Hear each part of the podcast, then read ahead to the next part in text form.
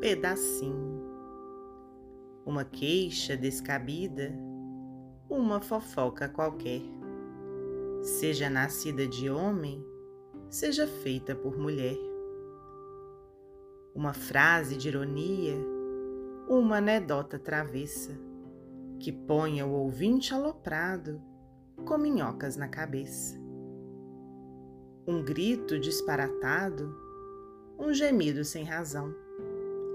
Uma conversa comprida para dizer sim ou não. Uma resposta infeliz, um gesto de desacato, uma nota de azedume, o gosto pelo boato. Tudo isso é um pedacinho da treva posta em ação, provocando a nossa queda nas tramas da obsessão.